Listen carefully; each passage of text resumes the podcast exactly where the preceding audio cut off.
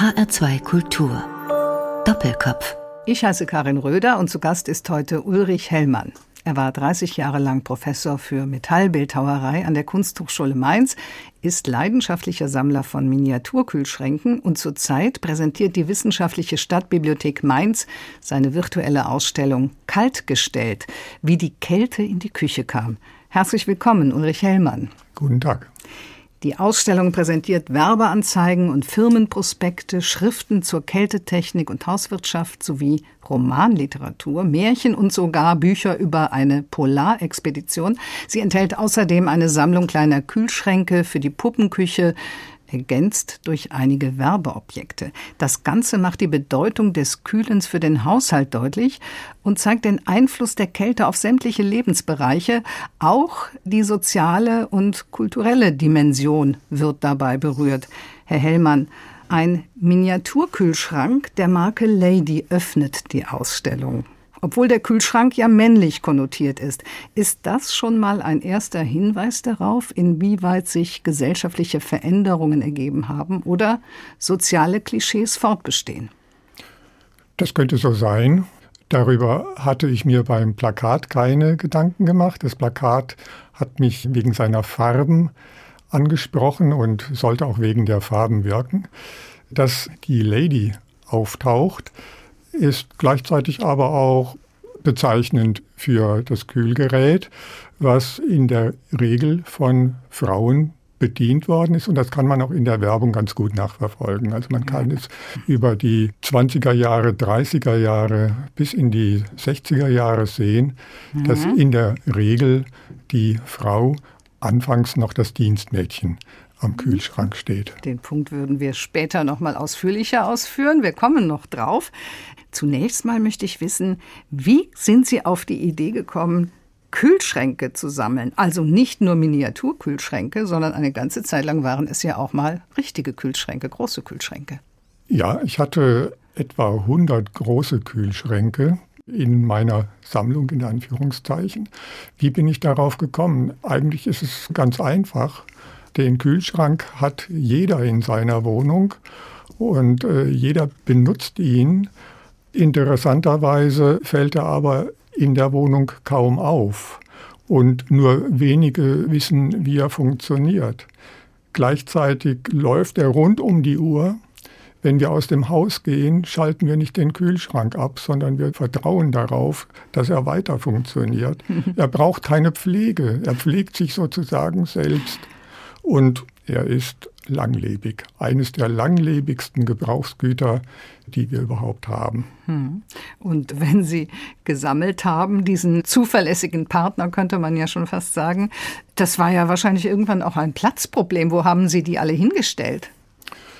Also nicht in der Wohnung und auch nicht in meinem Haus. Ja. Freundlicherweise hat mir die Universität ohne es eigentlich zu wissen, muss ich auch zugeben, den Platz überlassen oder anders gesagt, ich habe mir den Platz genommen und äh, in dem Bereich, in dem ich gearbeitet habe, standen dann die Kühlschränke in den Fluren dreistöckig.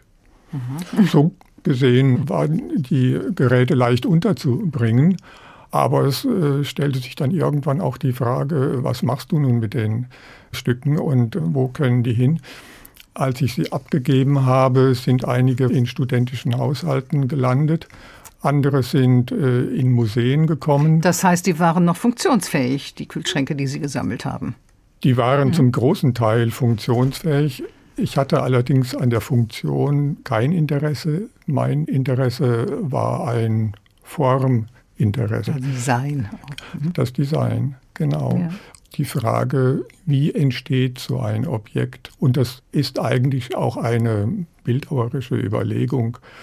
Wie entstehen Formen? Welche Begründungen äh, gibt es dafür? Warum gibt es eine Rundung? Warum gibt es eine Kante? Warum wird Chrom aufgelegt?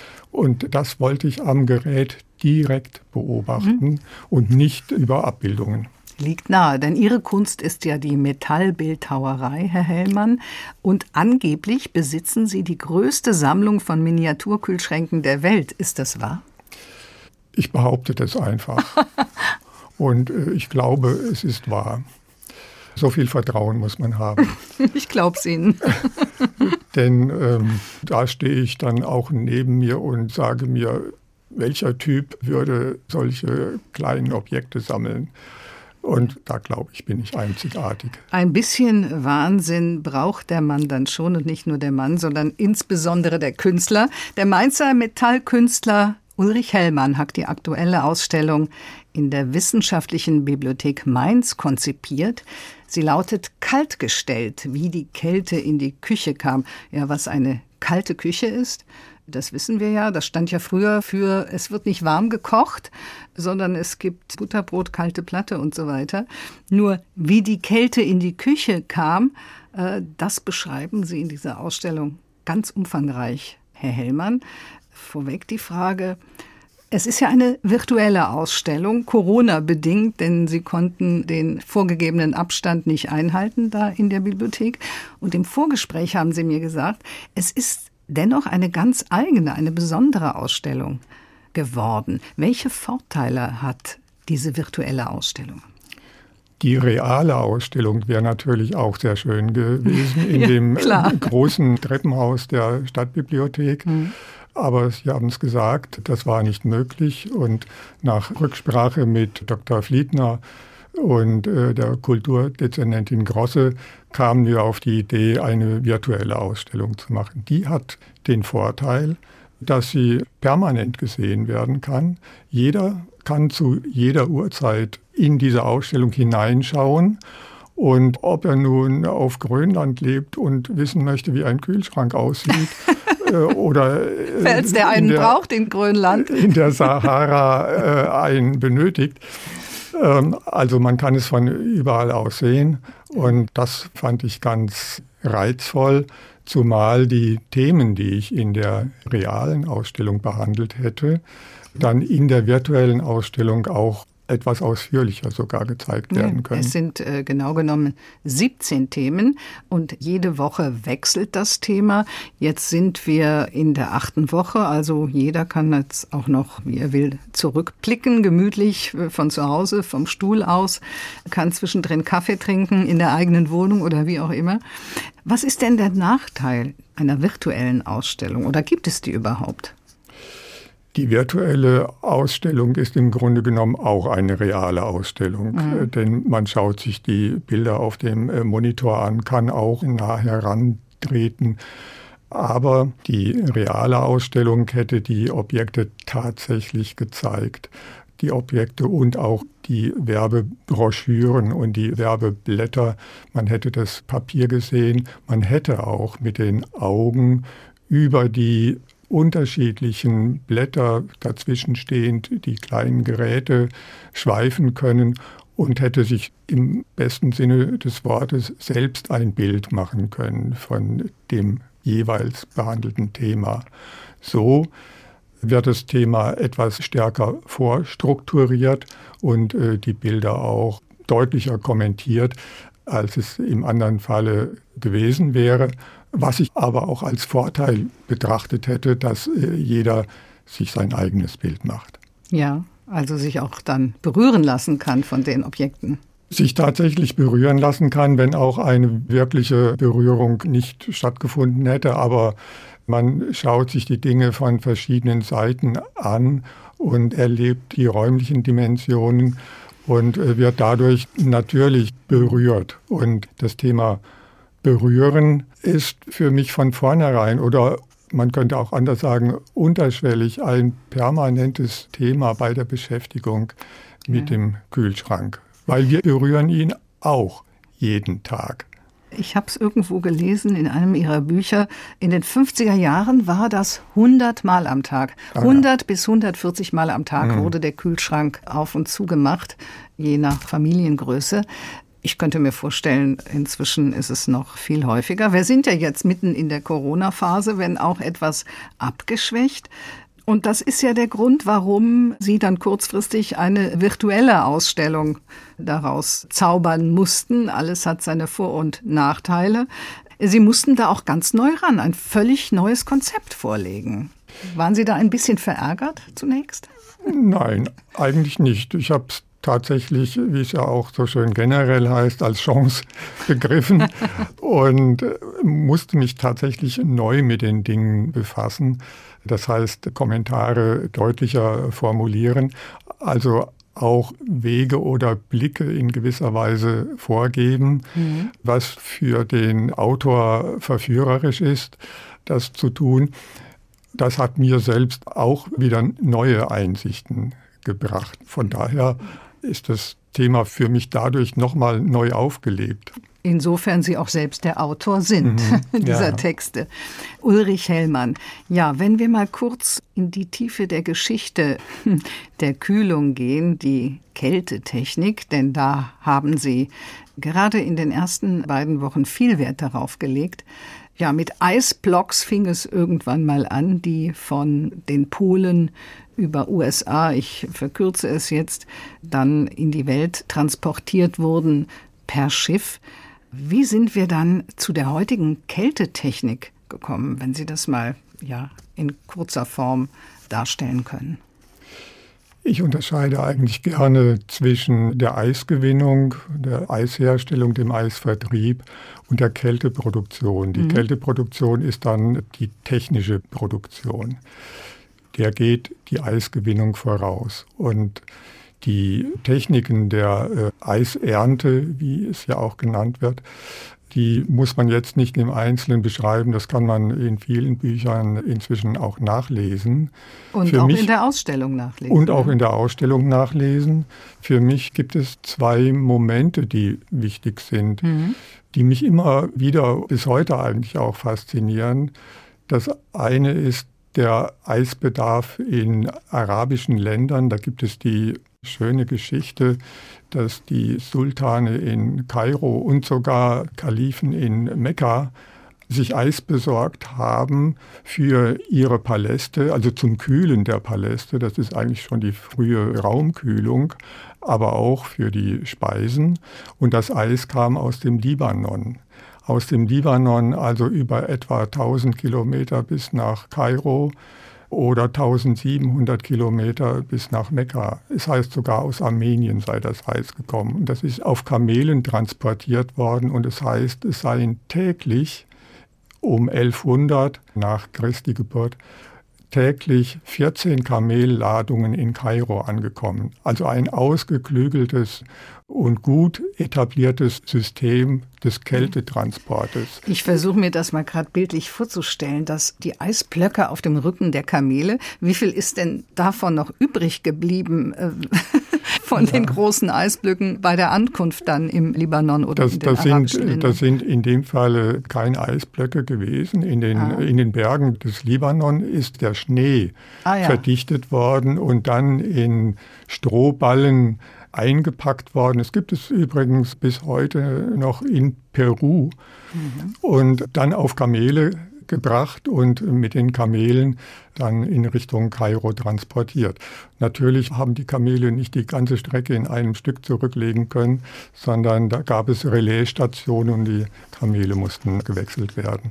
Ich will nur damit sagen, das war ein eigentlich auch schon technisch ausgeklügeltes System. Ja.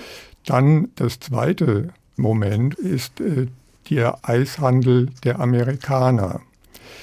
Im ersten Falle ging es um herrschaftlichen Eisbesitz, wenn man so will. Im zweiten Falle ging es um bloße geschäftliche Interessen.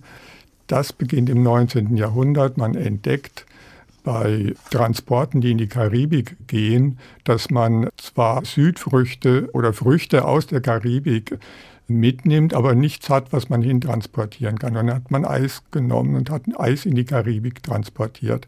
Daraus ist dann ein Seetransport geworden, der bis nach Kalkutta reichte. Das heißt, Eis von nordamerikanischen, an der Nordostküste amerikanischen Seen und Flüssen ist in Kalkutta zum Verkauf angeboten worden. Das sind wahnsinnige Distanzen und unglaubliche Transporte.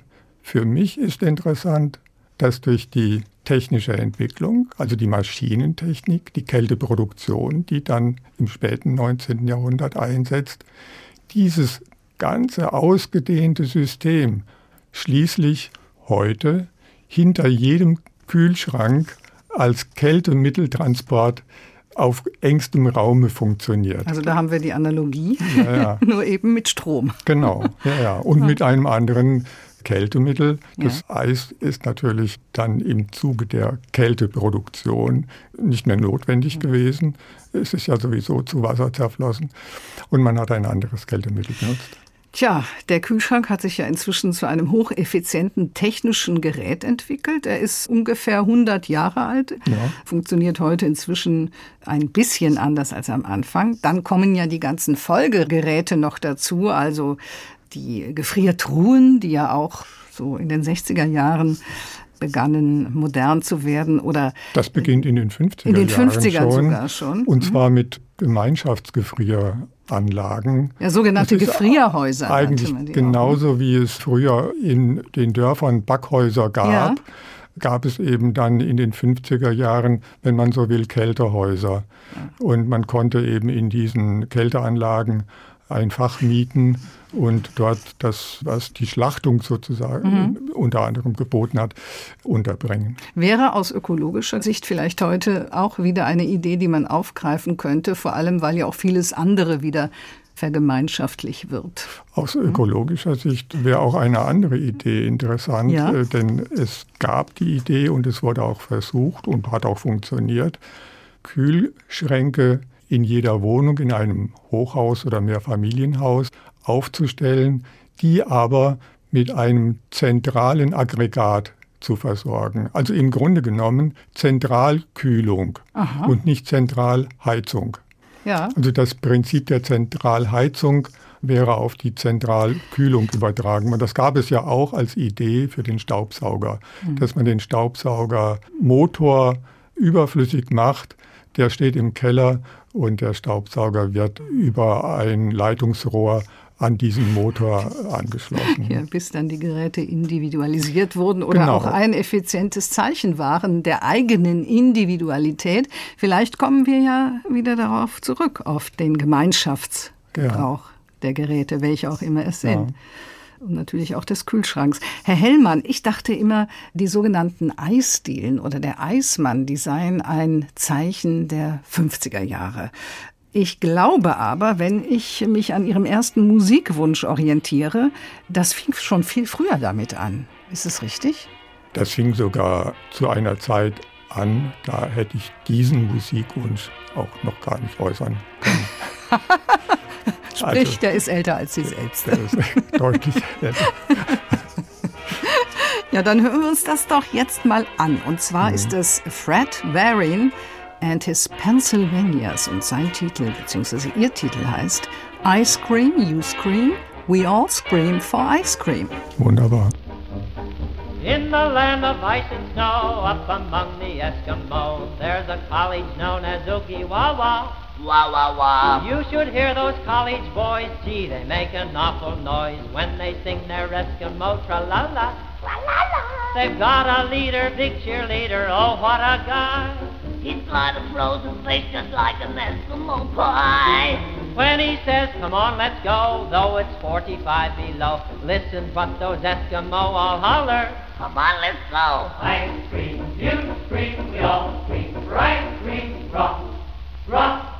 Oogie wah wah la la la. Tuesday, Monday, we all scream for Sunday. Woo! Roy Borealis saw. Boola boola, sarsaparilla. We've got some chocolate. I'll take the noolah. Ice cream, you scream, we all wenn einem das kein Appetit auf ein Eis macht. Mir zumindest geht es so. Ice cream, you scream, we all scream for ice cream. Ein Wunsch von Ulrich Hellmann, der heute zu Gast ist bei Doppelkopf in HR2 Kultur. Und mehr über das Wesen der Eiscreme und wie sie überhaupt entstehen konnte, erfährt man in seiner Ausstellung in der Wissenschaftlichen Stadtbibliothek in Mainz. Die heißt kaltgestellt, wie die Kälte in die Küche kam. Herr Hellmann, jetzt mal zu Ihnen selbst. Sie waren mal Gymnasiallehrer für bildende Kunst. Ihr Schwerpunkt war dort Design und gebaute Umwelt. Sie haben mit einer Kollegin auch ein Schulbuch zu Quellentexten zum Design verfasst, lehrten dann als Professor für Metallbildhauerei 30 Jahre lang an der Kunsthochschule Mainz und Mitte der 1980er Jahre haben Sie in Zusammenarbeit mit drei Studenten und ihrer Frau in Mainz-Kastell eine Kunstgießerei gegründet. Kunstguss Kastell. Was haben Sie dort produziert? Kunstguss Kastell gibt es immer noch. Jetzt nicht mehr mit meiner Beteiligung, aber ich wohne in den Gebäuden mhm. und produziert werden künstlerische Arbeiten. Das heißt, Bildhauer, die einen Entwurf haben, kommen in die Gießerei und äh, lassen sich beraten und dieser Entwurf wird dann als plastische Arbeit umgesetzt und in Bronze gegossen. Die Arbeiten können fünf Zentimeter groß sein, die können drei Meter groß sein. Das sind ganz unterschiedliche Dimensionen.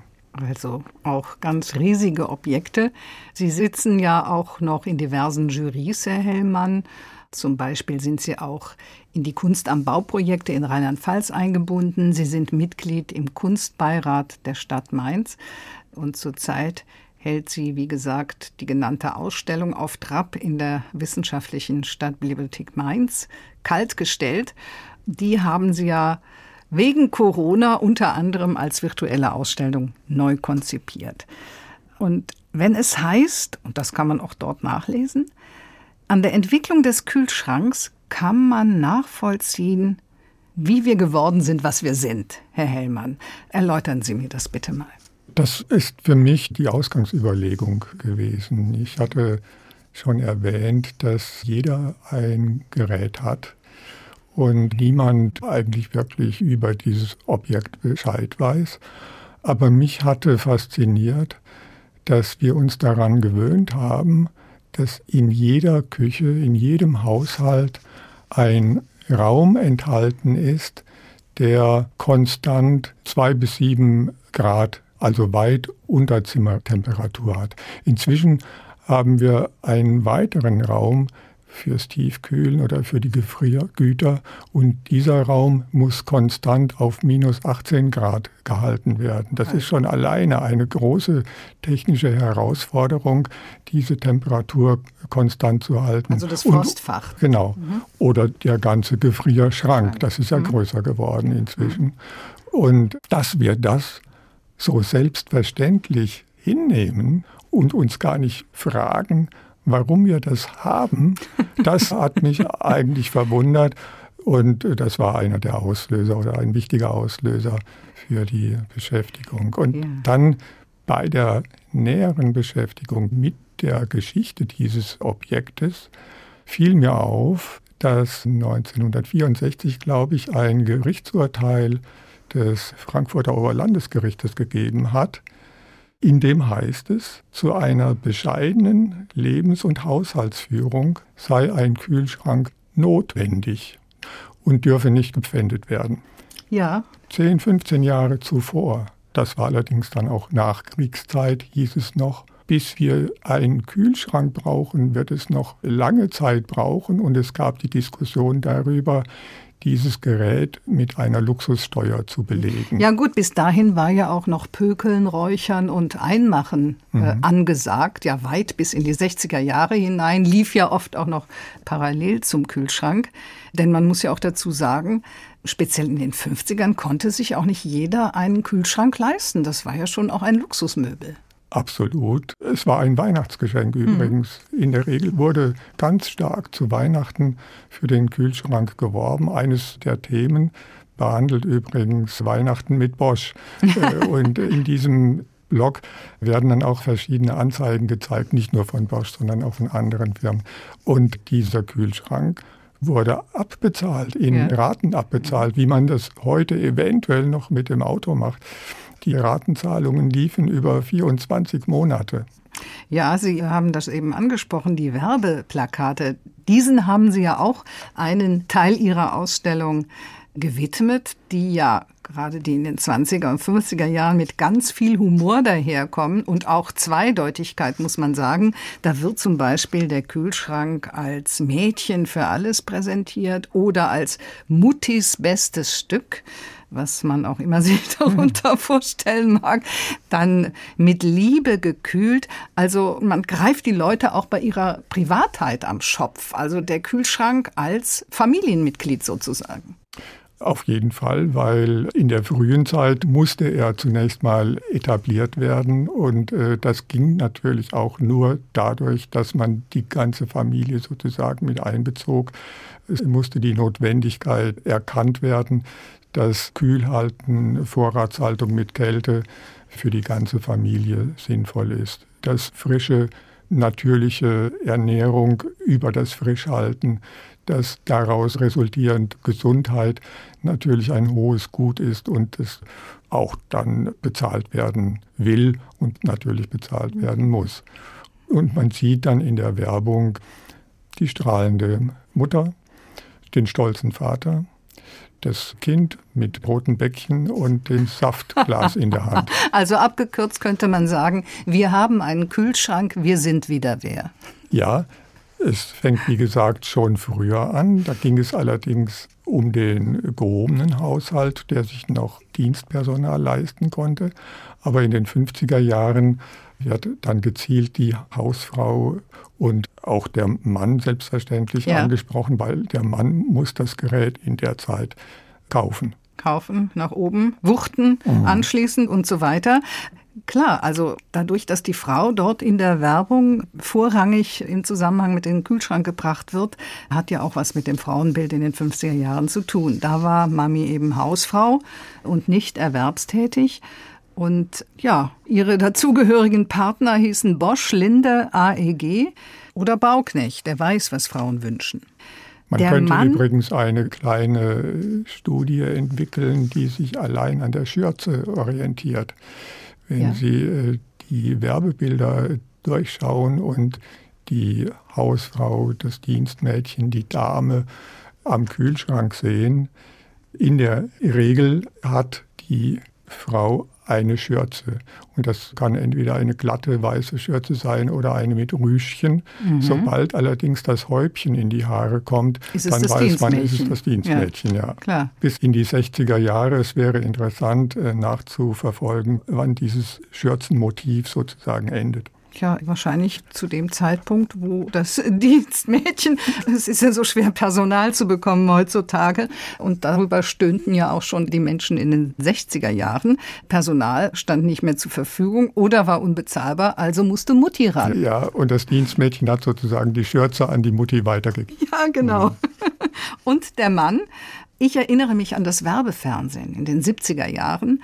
Der Mann wurde erstmals mit dem Kühlschrank in Verbindung gebracht, um entweder eisgekühlte Getränke herauszuholen oder Eiswürfel für diese eisgekühlten Getränke on the rocks oder klingel dich frei, äh, wie auch immer die Werbung lautete. Wer hat denn den Menschen dann plötzlich diese eisgekühlten Getränke schmackhaft gemacht, bis dahingehend, dass viele heute glauben, wenn sie nicht eisgekühlt sind, dann schmecken sie gar nicht.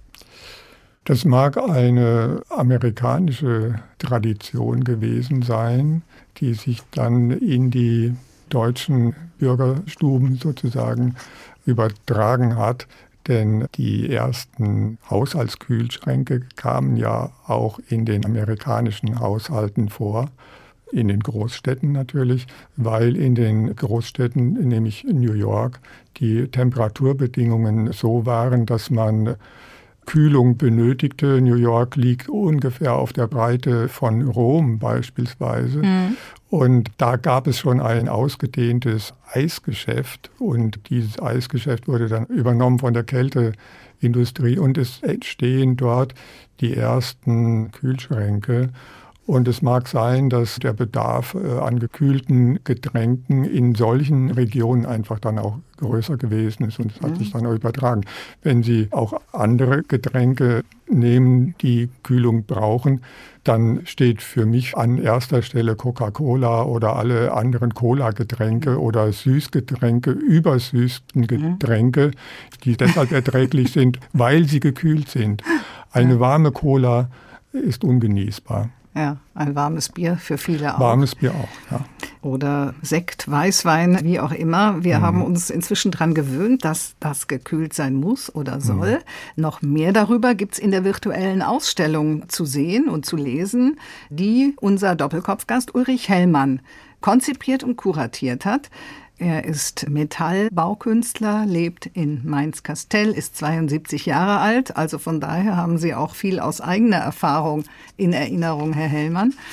Man kann ja jetzt sagen, der Kühlschrank vom luxuriösen Kühlmöbel über einen reinen Gebrauchsgegenstand, siehe Einbauküche, zum Designobjekt. Inzwischen ist er ja sogar durchsichtig zum Teil, mannsgroß. Also der steht oft sehr dominant in den Wohnungen und bei den offenen Küchen ja auch kein reines Küchengerät mehr. Wie kam es denn dazu? Ich habe mich vor vielen Jahren mit dem Leiter eines Kühlschrankwerkes unterhalten, der sehr traurig darüber war, dass die Produkte, die sie herstellen, überhaupt nicht gewürdigt werden. Mhm. Und das bezog sich eben auf den großen Erfolg der Kühlschränke einerseits und die wenig vorhandene Sichtbarkeit. Und er war stolz auf die technischen Leistungen, die mit dem Gerät verbunden sind. Inzwischen kann man tatsächlich sagen, dass das Gerät wieder eine größere optische Präsenz bekommt. Das hängt sicher auch unter anderem damit zusammen, dass die Wohnungen größer geworden sind, dass man sich mehr Wohnraum leisten kann, denn in der Umkehrung die kleinen und in der Einbauküche verschwindenden Geräte sind natürlich nur deshalb in diese kleine Dimension geraten, weil die Einbauküche in der kleinen Küche keinen Platz geboten hat. Das heißt, das Wohnverhalten hat sich geändert ja. und natürlich hat sich auch der Wohlstand verändert und äh, es können andere Dinge angeschafft werden.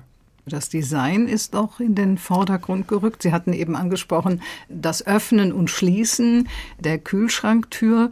Man kann in der Ausstellung auch unter anderem die diversen Kühlschrankgriffe besichtigen, die ja schon an sich ein Kunstobjekt sind, also aus künstlerischer Sicht sehr interessant sind, finde ich zumindest. Wahrscheinlich haben Sie sie deswegen auch aufgenommen. Einerseits hat mich das beschäftigt, was eben auch schon angesprochen worden ist. Zum anderen sind diese Geräte auch faszinierende Objekte gewesen. Ja. Und vielleicht heute auch wieder. Denn es gibt drei Merkmale. Das ist der Griff, das sind auch die Scharniere und das sind die Markenzeichen. Und insbesondere Markenzeichen und Griffe sind behandelt worden wie Schmuckobjekte. Das sind kleine plastische Körper oder man könnte bei den Markenzeichen sagen, es sind Broschen, die man sich auch anheften könnte und sie stolz sozusagen für sich vorführen.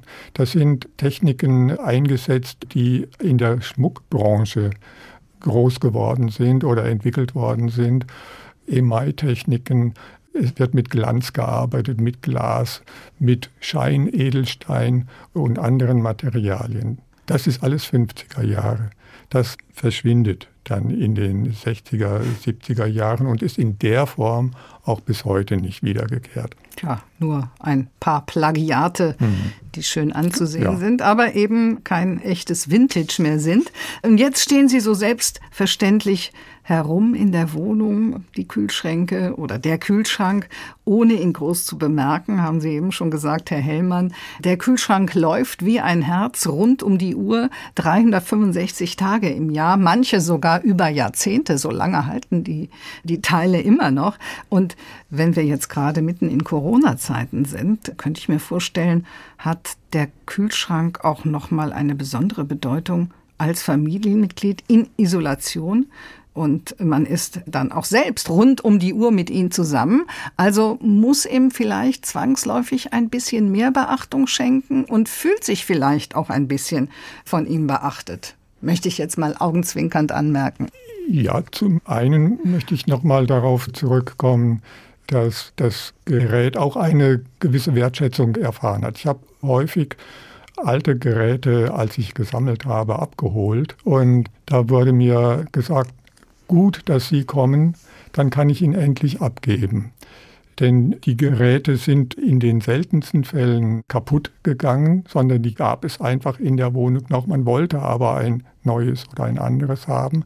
Und ja. dann rückte dieses Gerät in den mhm. Keller. Weil die Küche sich verändert weil hat. Weil die Küche oder? sich verändert hat, kam in den Keller und wurde dort für die Flaschenaufbewahrung verwendet. Wenn es im Keller zu voll wurde und man hatte eine Garage, äh, ging es in die Garage oder ins Wochenendhäuschen.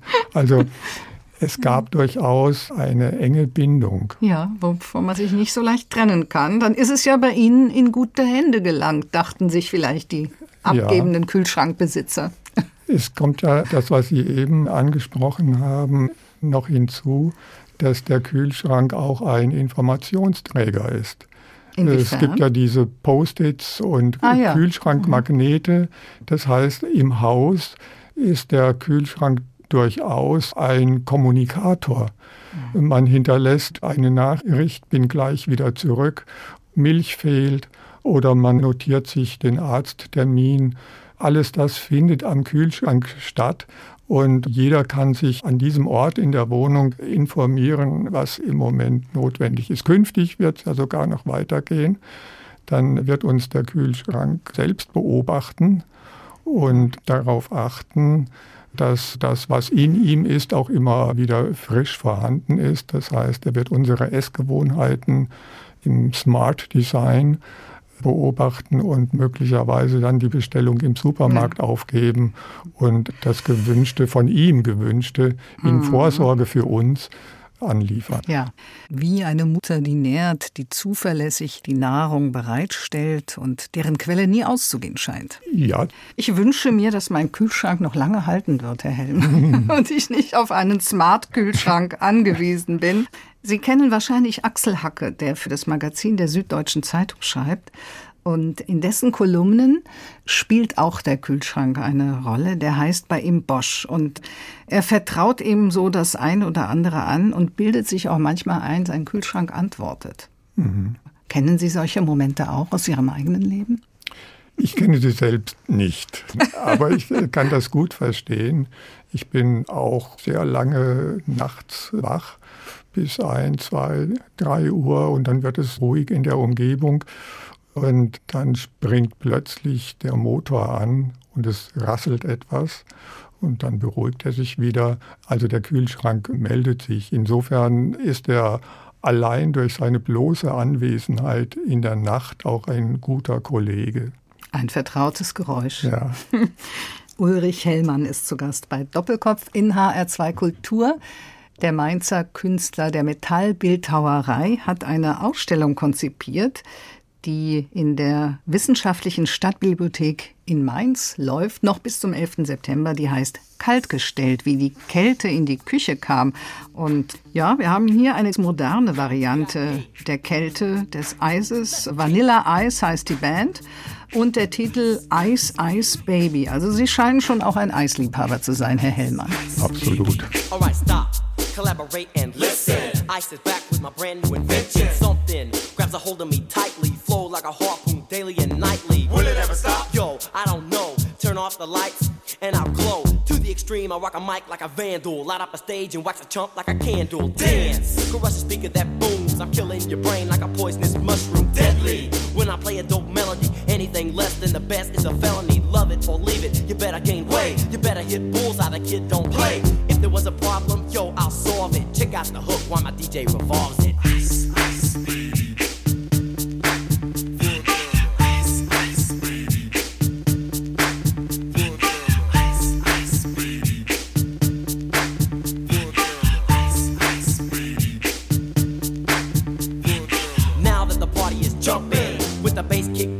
Vegas all pumping. Quick to the point, to the point, no faking. Cooking MCs like a pound of Ice Ice Baby ist dieser Titel mit der Band Vanilla Ice, ein Wunsch von Ulrich Hellmann, der heute zu Gast ist bei Doppelkopf in HR2 Kultur. Der Mainzer Metallkünstler ist auch Autor zweier Lexika über Mainzer Künstler, Kunsthandwerker und Architekten des 18. Jahrhunderts und einer Monographie über den kurmainzischen Baudirektor Johann Jakob Laurentius Schneider. Und er ist Kurator einer virtuellen Ausstellung, die die Wissenschaftliche Stadtbibliothek Mainz ausrichtet. Kaltgestellt, wie die Kälte in die Küche kam. Herr Hellmann, wir hatten es eben schon angesprochen. In den 50er Jahren wurde der Kühlschrank im Schnitt 100 bis 140 Mal am Tag geöffnet und zwar alle sieben Minuten für circa 15 Sekunden lang. Man kann sich vorstellen, dass das äh, heute noch weit häufiger ist, weil der Kühlschrank einfach eine andere Rolle spielt. Sie haben sich besonders auch für das Öffnen und Schließen des Kühlschranks interessiert. Warum das? Das ist einer der ersten Aspekte gewesen, der mich am Kühlschrank interessiert hat, dass wir was öffnen und schließen müssen und dass wir dieses Schließen inzwischen eigentlich nicht mehr ausführen, denn der Kühlschrank schließt ja nicht. Der Kühlschrank hat kein Schloss. Die Tür wird magisch die, angezogen die oder Tür, magnetisch angezogen. Die Tür wird angezogen durch einen Magnet und wenn man jetzt die Geschichte wieder etwas zurückverfolgt, dann sieht man, dass diese Entwicklung dorthin eben Vorstufen gehabt hat. Und es beginnt mit dem abschließbaren Schloss. Beim Schließen hat sich die Kühlschranktür auch an den Rahmen der Kühlschranköffnung angepresst dann konnte dieses Schloss auch abgeschlossen werden, denn in der ersten Zeit stand der Kühlschrank ja gar nicht in der Küche, sondern in den Wirtschaftsräumen und man wusste ja nicht, was das Dienstpersonal alles in unbeobachteten Momenten tut. Also schloss man äh, vorsichtshalber auch ab. Das Schloss durfte dann nicht mehr eingebaut werden, weil aus Amerika die Kunde kam, dass sich Kinder im Kühlschrank versteckt haben und dann nicht mehr herausgekommen sind, weil die Tür ins Schloss gefallen ist. Und da hat es Unfälle gegeben. Mhm. Deshalb wurde die Entwicklung zu diesem Magnetverschluss in Anführungszeichen weitergeführt, die äh, uns jetzt erlaubt, dass wir überhaupt kein Hindernis mehr empfinden müssen. Das Besondere am Kühlschrank ist ja, was wir inzwischen, und das hat lange gedauert, ja auch an Kleiderschränken haben. In dem Moment, wo der Kühlschrank geöffnet wird, ist er auch schon beleuchtet. Ein erstaunliches Phänomen meiner Meinung nach, weil ich habe nicht herausfinden können, wer das Licht für den Kühlschrank erfunden hat. Aber es ist schon sehr früh und für mich gab es zunächst nur die Verbindung zur Autotür. Wenn Sie ein Auto öffnen, ja geht auch das Licht an. Oder die da, Barschränke in den 50er ja, Jahren waren auch so. beim Auto vielleicht insoweit interessant, als ganz viele Kühlschrankproduzenten mit Autofirmen verbunden waren. Das heißt, die Produzenten von Autos haben auch Kühlschränke produziert. Vielleicht ist da jemandem sozusagen das Licht aufgegangen und äh, hat dann gedacht, auch der Kühlschrank könnte beleuchtet sein. Aber es ist natürlich auch, wenn man sich jetzt vorstellt, er habe kein Licht, furchtbar, in einen dunklen Vorratsraum zu gucken. Mhm. Die Nahrungsmittel, die Lebensmittel, die dort lagern, die brauchen das Licht. Die sehen im anderen Falle aus, was sie auch wirklich sehen, wie totes Fleisch und müssen durch das Licht belebt werden. Das Licht hat eine unglaubliche Magie. Das erlebt ja jeder heute beim Smartphone. Das Licht kommt aus dem Gerät. Das kam auch oder kommt auch aus dem Kühlschrank. Sie machen auf und das Licht erscheint. Es tritt ihnen entgegen. Es gibt diese schönen Nachtmotive mit leicht geöffneten Kühlschränken. Das ja. Licht tritt magisch aus diesem dunklen Körper in den dunklen Raum. Mag sein, dass die Leute deswegen so gerne nachts an den Kühlschrank gehen. Ja. Herr Hellmann, jetzt abgesehen vom Licht, Sie scheinen ja auch so eine Art heiß-kalter Typ zu sein. Einerseits beschäftigen Sie sich hier in der Ausstellung unter anderem mit Kühlschränken, mit der Kältetechnik. Andererseits sind Sie als Metallbildhauer ja auch großer Hitze ausgesetzt, wenn Sie das Metall in Form gießen. Eines der faszinierenden Momente in der Gießerei bis heute, das schleift sich auch nicht ab, ist der Gießvorgang selbst. Ja. Der Moment, in dem eine Flüssigkeit, die extreme Hitze hat, in eine Form gegossen wird und man weiß, dass diese Flüssigkeit zuvor fest gewesen ist, dass ein festes Stück, ein hartes Stück, ein unzerbrechliches Stück Metall plötzlich rotglühend flüssig ist. Und dieses Fließen, dieses Zerfließen, Ich glaube, das ist grundsätzlich ein besonderer Moment, denn das gilt auch für das Eis. Das geht mir auch bis heute so. Nehmen Sie einen Eiswürfel in die Hand und sehen Sie zu, wie sich die Form auflöst, wie das Eisstück in der Sonne funkelnd wegschmilzt und zum Schluss ist von dem ursprünglichen Körper nichts mehr da. Das sind Formveränderungen, Formauflösungen, Formumwandlungen. Das, was fest wird, wird zu etwas anderem, was flüssig ist. Und das sind Vorgänge, die jeden Bildhauer auch grundsätzlich faszinieren. Jedenfalls Ihre Ausstellung, Herr Hellmann, die ist noch da bis zum 11. September. Was uns jetzt fehlt, ist noch ein bisschen Zeit, denn unsere Doppelkopfzeit geht zu Ende. Wir hätten noch viel zu erzählen. Ich darf mal äh, vielleicht zwei Themen noch ansprechen, die in den nächsten acht Wochen auch in der Ausstellung zu sehen sind, nämlich Kältetechnik im Allgemeinen, Klimatechnik oder auch die Eisgewinnung in der Umgebung von Mainz zum Beispiel, denn dort hatten sich ja auch Kühlfirmen angesiedelt, die auch wichtige Arbeitgeber im Rhein-Main-Gebiet waren. Das wollte ich noch gesagt haben und dann nochmal den Titel der Ausstellung Kaltgestellt, wie die Kälte in die Küche kam. Wie gesagt, sie dauert bis 11. September und ist konzipiert von unserem Doppelkopfgast Ulrich Hellmann. Insgesamt sind es 17 Wochen lang, noch weitere acht Wochen ist die Ausstellung online gestellt. Ja, vielen Dank, Herr Hellmann, für den Besuch bei Doppelkopf. Ich bedanke mich auch. Mein Name ist Karin Röder und Sie hatten sich für den Schluss ein Kinderlied gewünscht. Ein Kühlschrank ging spazieren von der Band Sternschnuppe. Wie sind Sie denn darauf gekommen? Mir ist das Lied durch Recherchen meiner Frau, die sich für Musik interessiert, aufgefallen und ich fand das einfach wunderbar. Dann spielen wir das Lied jetzt für Ihre Frau. Vielen Dank, Ulrich Hellmann. Ein Kühlschrank ging spazieren, er ging die Straße lang, lässig und beschwingt, und der Pfiff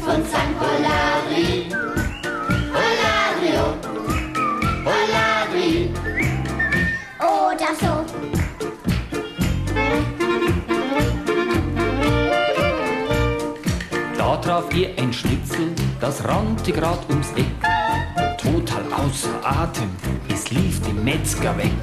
Das Schnitzel, ja, das schwitzelte, denn es war heiß und schwül. Komm, sagte der Kühlschrank, Bei mir, da hast du's kühl, das Schnitzel war so froh. Türe auf und zack und rein. Übrigens, das Schnitzel, das Schnitzel war vom Schwein. Ein Kühlschrank ging spazieren. Das war HR2 Kultur Doppelkopf. Aus urheberrechtlichen Gründen müssen wir Musiktitel in unserem Podcast-Angebot ausblenden. Weitere Sendungen, die Sie jederzeit hören können, finden Sie auf hr2.de.